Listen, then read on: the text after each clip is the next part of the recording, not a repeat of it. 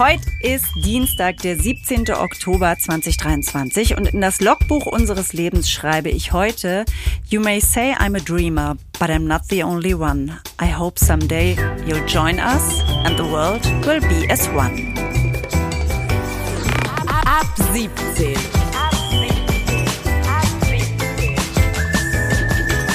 Die tägliche Feierabend-Podcast-Show. Podcast-Show. Podcast-Show. Mit Katrin und Tommy Bosch. Wir machen zusammen Feierabend jeden Ja, Tag. wenn ihr uns hört, dann ist gerade zu Feierabend. Sag mal, äh, kann es sein, dass ich gerade den Jingle ein bisschen zu früh abgedrückt habe? ja, aber fand ich nicht schlimm. Ja. Naja, es, es war natürlich schon ein sehr pathetischer, schöner Anfang der von eine, Der eine hätte sich wahrscheinlich im Grab umgedreht, äh, der, Der das sich mal ausgedacht hat. Aber für mich war es okay. You may say I'm a dreamer, but I'm not the only one. Und dann hast du noch weitergeführt, I hope someday you'll join us. And the world will live as one. Hast du mal drüber nachgedacht, Straßenmusikerin zu werden? Äh, ich kann nicht singen, dummerweise. Ich glaube, das ist nicht so schlimm. Kannst du jonglieren? Als Straßenmusikerin jonglieren. Ja. Also ich Kannst kann du ja einfach Musik über eine Boombox Nein, anmachen, dann ich- jonglierst du. äh, kann dir sagen, dass ich mir wirklich vorstellen könnte, eine Straßenmusikerin zu sein, aber ich möchte kein Straßenjongleur sein. Da hört der Spaß bei mir auf. Ich würde auch sehr ungern an irgendwelchen Kreuzungen stehen und mit drei Bällen mühsam vor mich hin jonglieren. Ich weiß nicht genau, wo genau bei mir da die Trennung ist. Straßenmusikerin, ganz klares Ja. Jongleur, nein. So, warum dieses Zitat von John Lennon aus Imagine? Ähm, weil wir heute äh, uns eigentlich das erste Mal nachhaltig zu der Situation im Nahen Osten äußern wollen. Falsch. Wir wollen uns genau nicht äußern. Wir wollen nachfragen und wir haben jetzt die große Chance, mit zwei jungen Frauen zu sprechen. Ja, freue ich mich sehr drüber. Zum einen Michal. Hallo Michal. Du bist ähm, geboren in Israel, lebst jetzt aber in Deutschland. Und dann Alena, geboren in Hamburg, aber Papa ist Palästinenser. Hallo ihr zwei. Hi. Hi. Also eine Frau aus Israel und eine Halbpalästinenserin. Und ihr seid befreundet. Die wichtige Info habe ich noch vergessen. Ihr seht euch heute nicht zum ersten Mal oder hört euch Ja. nicht zum ersten Mal. Ihr kennt euch Das gut. stimmt. Wie geht's euch denn im Moment dieser Tage? Michael, willst du anfangen? Ja, also die Frage ist gerade ein bisschen schwer, weil die bekommt man ja im Alltag eigentlich die ganze Zeit gestellt, ne? So, wie geht's dir? Und ich muss sagen, mir fällt es schwer, diese Frage irgendwie noch mal ansatzweise akkurat zu beantworten, weil also im Alltag funktioniert man irgendwie, aber es ist einfach eine andere Wirklichkeit da und mir geht's so, dass ich aufwache, mich erinnere und weine. So geht's mir. Sind äh, Freunde oder Familienangehörige von dir betroffen, von den Angriffen? Äh, was heißt betroffen? Also ich kenne jetzt niemand, der unmittelbar getötet oder in Gefangenschaft geraten ist, aber in Israel äh, kennt jeder irgendjemand, der davon betroffen ist. Aber also ich kenne auch niemanden in Gaza, aber es zerbricht mir trotzdem das Herz, was da gerade passiert auf beiden Seiten. Elena, was waren deine ersten Gefühle und Assoziationen, als du von den Angriffen gehört hast? Also es ist wirklich, äh, wie Michael gerade schon gesagt hat, es ist dieses ist irgendwie alles anders. Und äh, ich, ich habe ja auch drei Jahre in Palästina gelebt und berichte schon lange von dort und über dort. Und es ist nicht der erste Krieg und es gab viele Dinge, die schrecklich waren. Aber dieses Mal fühlt sich alles halt einfach wirklich anders an. Und ich habe zum ersten Mal, ich spreche jetzt von mir, aber ich kann sagen, dass es ganz, ganz vielen Leuten so geht, die mir das auch schreiben und mitteilen, richtig so körperliche, so körperliche Reaktionen. Also ich glaube, es waren erste Tage von so Schock, in denen ich und viele andere einfach vergessen haben zu essen, zu trinken, wie gelähmt einfach nur an den Nachrichten saßen und nicht wussten, ist das gerade real, die Bilder, die wir gerade sehen, ist das ein Traum, wachen wir gleich aus diesem Traum aus. Dann, ich wache auf mit, mit Herzrasen, ich habe das Gefühl, ich kann nicht richtig atmen. Also ich bin komplett in einem Schockzustand, der sich mischt mit ähm, auch extremer Sorge und Angst vor dem, was jetzt gerade passiert und zu was das noch alles führen könnte. Und vielleicht der dritte Punkt, der einen erstickt oder der mich erstickt, ist das Gefühl, so wenig Raum zu haben in Deutschland, auch über diese Dinge zu reden, weil auch hier gefühlt alles irgendwie unterdrückt wird und toxisch aufgeladen ist. Das heißt, man hat diesen Schmerz, diese Sorge und diese Angst, aber man findet keine Safe Spaces, in denen man das artikulieren kann, ohne wiederum Angst zu haben. Und das ist ein Zustand, den ich in der Form ähm, noch nie erlebt habe. Michael, da hast du auch direkt zustimmend genickt, dass es einfach Raum fehlt. Ja, ich kann nicht sagen, dass das äh, für beide Seiten gilt, weil ich sehe natürlich sehr viel Unterstützung für die jüdischen Mitmenschen äh, in Deutschland und gleichzeitig sehe ich aber auch, was da an Unterstützung nicht vorhanden ist auf der anderen Seite. Und ich kann mir auch vorstellen, dass das für viele sehr überfordernd ist und kompliziert ist in Deutschland, da irgendwie eine gerade Linie zu finden, wie man sich jetzt zu den Ereignissen beziehen soll, weil es so viel an Gleichzeitigkeit von Desaster gibt. Kann ich da kurz dazwischen gehen, damit wir es irgendwie auch benennen können? Äh, geht es euch jetzt konkret darum, dass man versucht, differenziert die Situation zu kommentieren, ohne das, was die Hamas gemacht hat, zu relativieren? Ist das der Punkt, von dem ihr sprecht? Also ich spreche gerade ganz konkret davon, dass ähm, ich beobachte, wie den palästinensischen Stimmen gerade einfach ihre Stimme weggenommen wird, wie Demonstrationen verboten werden, wie äh, pro-palästinensische Stimmen gleichgesetzt werden mit Terrorismus. Und also mir nimmt das den Atem weg. Ich bin in einer WhatsApp-Gruppe, die erstellt worden ist von einer Bekannten von mir, Deutsch-Palästinenserin, die äh, genau aus diesem Grund, weil ihr der Safe Space in Deutschland fehlt, eine WhatsApp-Gruppe aufgemacht hat, wo sich Leute einfach gegenseitig unterstützen können. Und ich habe sie gefragt, ob ich da Mitglied werden darf. Ähm, bin da halt drin und sehe, also in dieser Gruppe geht's nonstop weiter. Also es werden nonstop Nachrichten verschickt und aus erster Hand sehe ich einfach, wie viel Verzweiflung und Hilflosigkeit da ist weil denen die Stimme weggenommen wird. Das ist doch eigentlich schon mal eine sehr gute Markierung hier für dieses Gespräch, das wir führen, wenn, äh, wenn Michael aus Israel kommend eigentlich hier äh, ein Safe Space auch für die andere Seite fordert, um sich artikulieren zu können.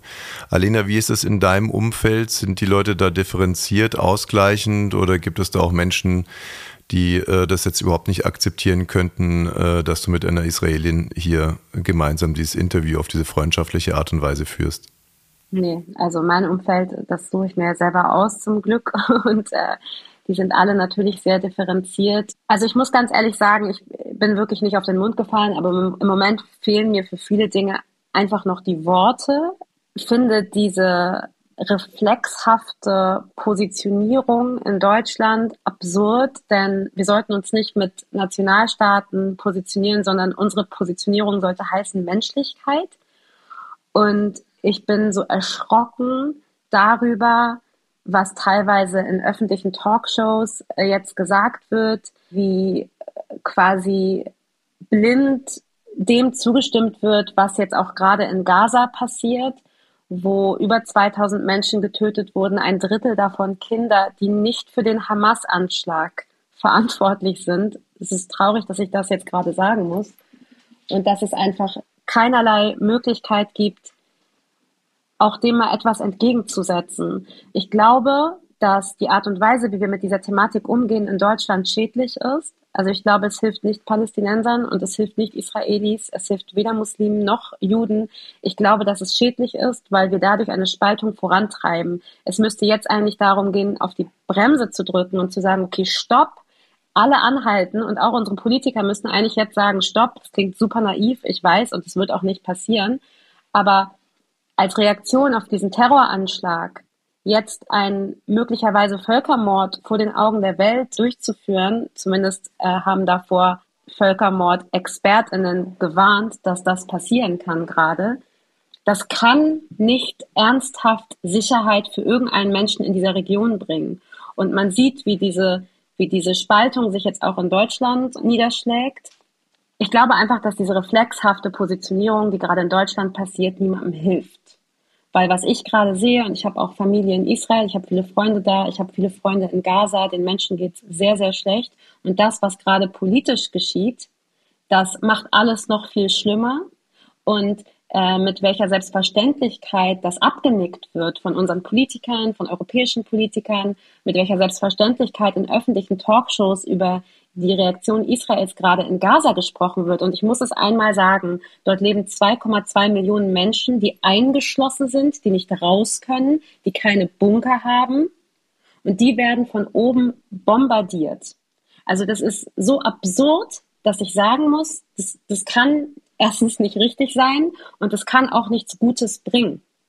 Und ich habe das Gefühl, dass es vielen Leuten in Deutschland viel mehr darum geht, sich in irgendeiner Form zu positionieren, um zu zeigen, dass sie auf der richtigen Seite stehen, sich nicht angreifbar zu machen, als dass sie wirklich ernsthaft darüber nachdenken, was würde denn Israelis und Palästinensern jetzt helfen? Wie kann man zueinander finden? Wie kann man über politische Lösungen nachdenken? Aber stattdessen ja. palästinensische Autorinnen von der Buchmesse auszuladen oder Theaterstücke wie im Max Gorki Theater abzusagen, in dem ja. palästinensische und israelische Schauspielerinnen zusammenspielen. Also einfach dieses komplett radikale sich auf eine Seite stellen und alles andere negieren, das ist so dermaßen schädlich und ich habe gerade das Gefühl, dass es langfristig auch ja. massiven Schaden innerhalb Deutschlands anrichten wird. Und ich wünsche mir, dass die Leute auf die Bremse drücken würden, aber alle machen mit und keiner sagt Stopp für mich, ich stehe für die Menschlichkeit. Und wenn du für die Menschlichkeit stehst, dann kann es nicht das eine oder das andere geben. Es gibt, ich würde mir wirklich eine Debatte wünschen in Deutschland, die nuancierter ist,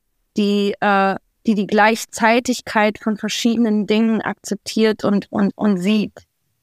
Ja, mir, mein Herz ist gebrochen aufgrund der Menschen, die gerade in Israel leiden, aufgrund der Menschen, die immer noch in Gefangenschaft sind aufgrund von Menschen, die friedlich auf einem Festival gefeiert haben und dann auf schrecklichste Art und Weise traumatisierendes erlebt und überlebt haben oder nicht überlebt haben. Und gleichzeitig tut mir mein Herz weh für all das, was jetzt gerade die Menschen in Gaza erleben müssen.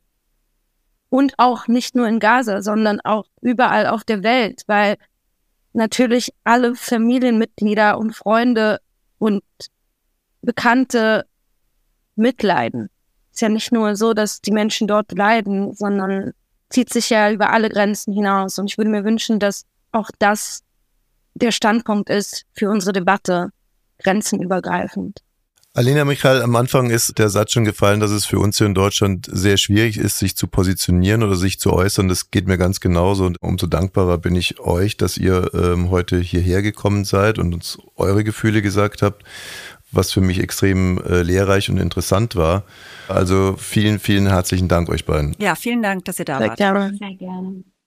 Und hier kommt ein Hinweis der Redaktion. Alena, Michal, Tommy und Katrin haben nach dem Interview noch weitergesprochen.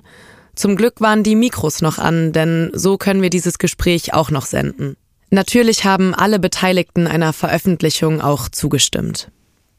Ja, es ist wirklich, es ist halt der Punkt, es ist echt schwierig für uns, da irgendwas als nicht direkt Betroffene und irgendwie dann doch Betroffene irgendwas, was wirklich Kluges zu sagen. Wir machen uns Gedanken und versuchen aber so richtig was, haben wir einfach nicht beizutragen. Ich hoffe, ihr versteht das, dass wir uns da dann eher raushalten, bevor wir uns da irgendwie einreihen in eine ne, Solidaritäts, ja, also bevor man sich ja einfach irgendwie das blind positioniert, finde ich es auch besser, sich zurückzuhalten. Aber wenn man sich positioniert, dann muss es menschenrechtsbasiert sein, so und nicht nationalstaatbasiert. Also hm. es ist so traurig, dass es in Deutschland offensichtlich nicht möglich ist zu sagen, es ist grausam, dass da irgendwie 1200 Israelis massakriert wurden und es darf auf gar keinen Fall sein, dass die viertstärkste Armee gerade Flüchtlingscamps mit weißem Phosphor bombardiert. Das muss ja wohl beides nebeneinander erlaubt sein zu sagen, aber das ist es halt einfach nicht.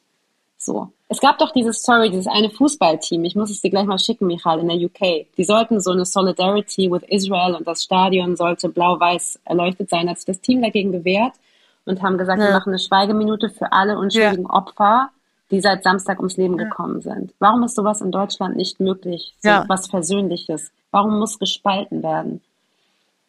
Das ist. Ähm naja, warum wisst, wisst ihr ja sicherlich, ne? Also ist ja klar, weil nee, es halt. Erklär's mir. naja, weil wir in unserer Verfassung drin stehen, dass wir absolut und immer zu 100 Prozent hinter Israel stehen, aufgrund der Schuld aus dem Dritten Reich. Also das, das meinte ich, das wisst ihr ja auch. So, und jetzt ist halt die Frage, wie strahlt es ab und wie kommt man, wie wird man dieser Verantwortung gerecht? Und natürlich wird dann irgendwie der Handlungsspielraum äh, relativ eng. Und es ist halt auch so, dass man schnell, ja, dass man einfach in dem Moment, wo man differenzieren will, schnell als ähm, Antisemit bezeichnet wird. Und um dieses Risiko in Kauf zu nehmen, müsste man etwas sehr, sehr genau wissen. Also weißt du, wenn ich eine ganz klare Haltung hätte und es ganz genau wissen würde, dann würde ich das auch in Kauf nehmen, als Antisemit zu gelten. Aber da müsste ich, ich jetzt so viel auf. Bitte? Das sage ich, kann ich verstehen. Also wenn man sich in dieses Feuer stellt, dann will man auch fundierte dann will man auch wissen, worüber man spricht. Und da müsste ich jetzt so viel aufarbeiten. Also ich bin schon interessiert, ich habe mir heute Nacht noch die Shimon Peres Doku angeguckt, auch um mich auf dieses Interview vorzubereiten und ich habe auch mich mit der Siedlungspolitik beschäftigt und so weiter und so fort. Aber ich, ich maß es mir einfach nicht so wirklich an. Und da für so einen Move wäre ich gerne richtig gut vorbereitet. Und das ist der Punkt. Ich würde gerne was teilen, ich habe einen offenen Brief verfasst, ein kurzes Statement auf Instagram. Und das mhm. fiel mir nicht leicht, weil ich bin zwar in Israel geboren, aber ich bin in Berlin aufgewachsen. Bin, ich mein ganzes Leben in Deutschland. Ja, habe in diesem offenen Brief an die Deutschen zum Ausdruck gebracht, dass ich das sehr gefährlich finde, was gerade passiert, dass man nicht die Gleichzeitigkeit von Ereignissen sehen kann und dass wenn man sich wünscht, dass die Geschichte sich nicht wiederholt, dass es jetzt an der Zeit ist, hinzuschauen und nicht zu schweigen. Also ich habe damit nicht gerechnet, aber das ist irgendwie, äh, es wurde sehr viel geteilt und allem habe ich ganz viele Nachrichten bekommen und ganz viele Reaktionen und so weiter und so fort. Und natürlich fiel es mir nicht leicht, das zu tun, weil ich habe ja auch immer noch eine, eine deutsch-jüdische Gemeinde irgendwie im Hintergrund und hatte auch Angst davor, verurteilt zu werden dafür. Aber ich finde, wir leben jetzt gerade in diesem Moment in einer Zeit, in der es einfach wichtig ist und an der Zeit ist, zu schauen, was jetzt gerade Priorität hat und worauf es wirklich ankommt. Also ich verstehe, dass du sagst, ich, ich habe ein bisschen Respekt davor, ich will auch nichts Falsches sagen und wir haben diese Verantwortung und so weiter und diese Schuld. Das, ich war beim Arzt und die Ärztin sagt mir, ja, Sie kennen doch unsere Geschichte. Sage ich, ja, ich kenne sie sehr gut. Ich bin Deutsche. Ich bin auch Deutsche. Ja, bin hier aufgewachsen mit meinem Hintergrund als Enkelin von Holocaust-Überlebenden. Aber es geht hier um Menschlichkeit. Naja, ich könnte es mir ja auch leicht machen. Ich könnte jetzt zum Beispiel meine sozusagen im spirituellen suchen oder vielleicht im buddhistischen suchen und dann würde man sagen, ja, man soll im Jetzt leben und alles, was passiert ist bis heute, darf eigentlich überhaupt keine Rolle spielen. Und wenn ich jetzt im Jetzt lebe und jetzt äh, etwas tun will, dann müsste ich alles, alles dran setzen, dass diese Bodenoffensive nicht stattfindet, weil ich sie aus tiefstem Herzen für eine humanitäre Katastrophe halte. Aber ganz ehrlich, wollt ihr das von mir hören? Von einem 50 Jahre alten deutschen Furz, der ja. eigentlich überhaupt keine Ahnung hat von dem Ganzen? Ja, ja ich würde mir ja? wünschen, dass mehr Deutsche jetzt ihren Mund aufmachen würden, weil der Punkt ist ja, und es ist ganz einfach, all das, was gerade passiert, schadet Palästinensern, schadet Juden, schadet Deutschen, es schadet uns allen. Es hilft den jüdischen Menschen in Deutschland nicht, wenn palästinensische Kinder jetzt äh, äh bei der Bodenoffensive sterben. Es hilft niemandem irgendwas gerade, also alles, was destruktiv gerade passiert, schadet am Ende uns allen. Es schadet uns allen. Und das, das müssen die Leute verstehen. Es hilft gerade nicht, es, das, es schadet uns allen. Es schadet der jüdischen Community, es schadet den Palästinensern, es schadet den Muslimen. Allen geht's gerade schlecht. Und das, was gerade aktuell passiert, was wir nicht aufhalten, weil wir keinen Druck auf unsere Politiker ausüben, weil wir alle Angst haben zu sprechen, wird uns allen noch viel, viel, viel mehr schaden. Also was soll denn das? Also warum drückt denn keiner auf die Bremse? Sind die alle verrückt geworden? Ich habe das Gefühl, ich bin in einem nicht enden wollenden ja. Horrorfilm und die Leute checken das ja. einfach nicht. Also ich finde es crazy, einfach crazy. Wirklich einfach okay. crazy. Das Sorry, äh, konsequent zu Ende gedacht. Stellen wir uns mal vor, nicht nur ich habe diese Meinung, sondern viele und diese vielen überzeugen alle. Und alle sagen dann in Deutschland, hey Leute, lasst das, Also ganz Deutschland mischt sich dann auf einer Seite in diesen Konflikt ein, für jetzt gedacht. Und wäre dann ja eigentlich natürlich offiziell äh, humanitär unterwegs, aber es wäre ja auch ein Statement gegen Israel. Ja. Und ich glaube, das ist das, was, wo ich dann auch gerne Michaels Take drauf hätte, ähm, ob das akzeptabel wäre. Ich, kann, ich möchte dir das nicht beantworten. Ich kann dir das nicht beantworten. Okay, nee, ist okay. Ich weiß, wo ich stehe. Ich weiß, wofür ich stehe. Und möchte mir jetzt auch nicht anmaßen. Ich finde auch, diese Frage ist auch ein bisschen schwierig, weil mal angenommen, Deutsch, ganz Deutschland würde sich auf die Seite von stellen. Das ist mir viel zu polarisierend, um ehrlich zu sein. Ich würde mir wünschen, dass es in Deutschland eine nuanciertere Debatte gibt, wo es die Gleichzeitigkeit von Ereignissen gibt wo die Gleichzeitigkeit von Ereignissen erstmal überhaupt gesehen wird. Und da würde ich gern ansetzen. Und das wäre für mich Schritt eins, bevor ich über Schritt 100 rede. Und vielleicht, wenn ich eine Sache hinzufügen kann, ich realistisch betrachtet weiß ich, dass, dass die Deutschen das so nicht machen können. Das ist mir schon völlig klar. Ich bin ja auch hier aufgewachsen und sozialisiert. Aber ich will nur diesen Gedanken mitgeben. Nochmal, ist ein bisschen redundant, aber das, was gerade passiert, ist nicht für Israel. Wir dürfen nicht vergessen, dass wir gerade eine Regierung in Israel an der Macht haben, die bis ein Tag vor dem Anschlag noch fast gestürzt worden wäre von der eigenen Bevölkerung, weil die gesagt haben, das ist eine rechtsradikale, faschistische äh, Regierung. Der Polizeiminister Itamar Ben-Gvir durfte nicht zur israelischen Armee, weil die israelische Armee gesagt hat, der ist zu radikal.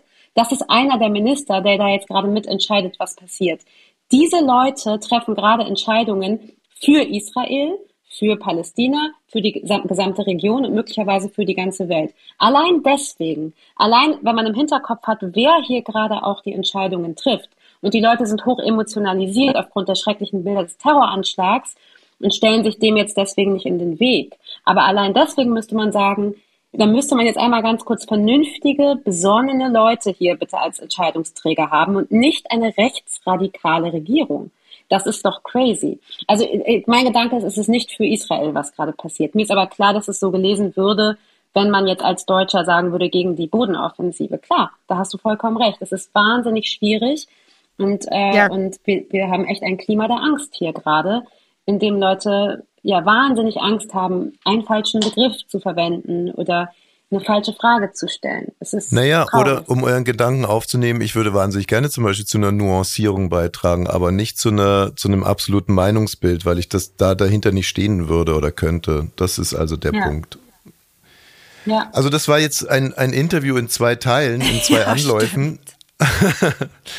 ähm, wie es öfters mal so ist. Und ich bedanke mich nochmal sehr herzlich bei euch beiden.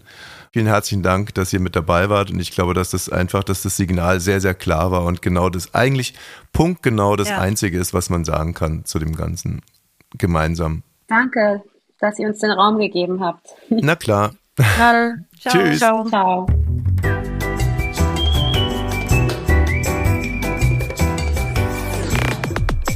Ab 17 ist eine Studio Bummens Produktion.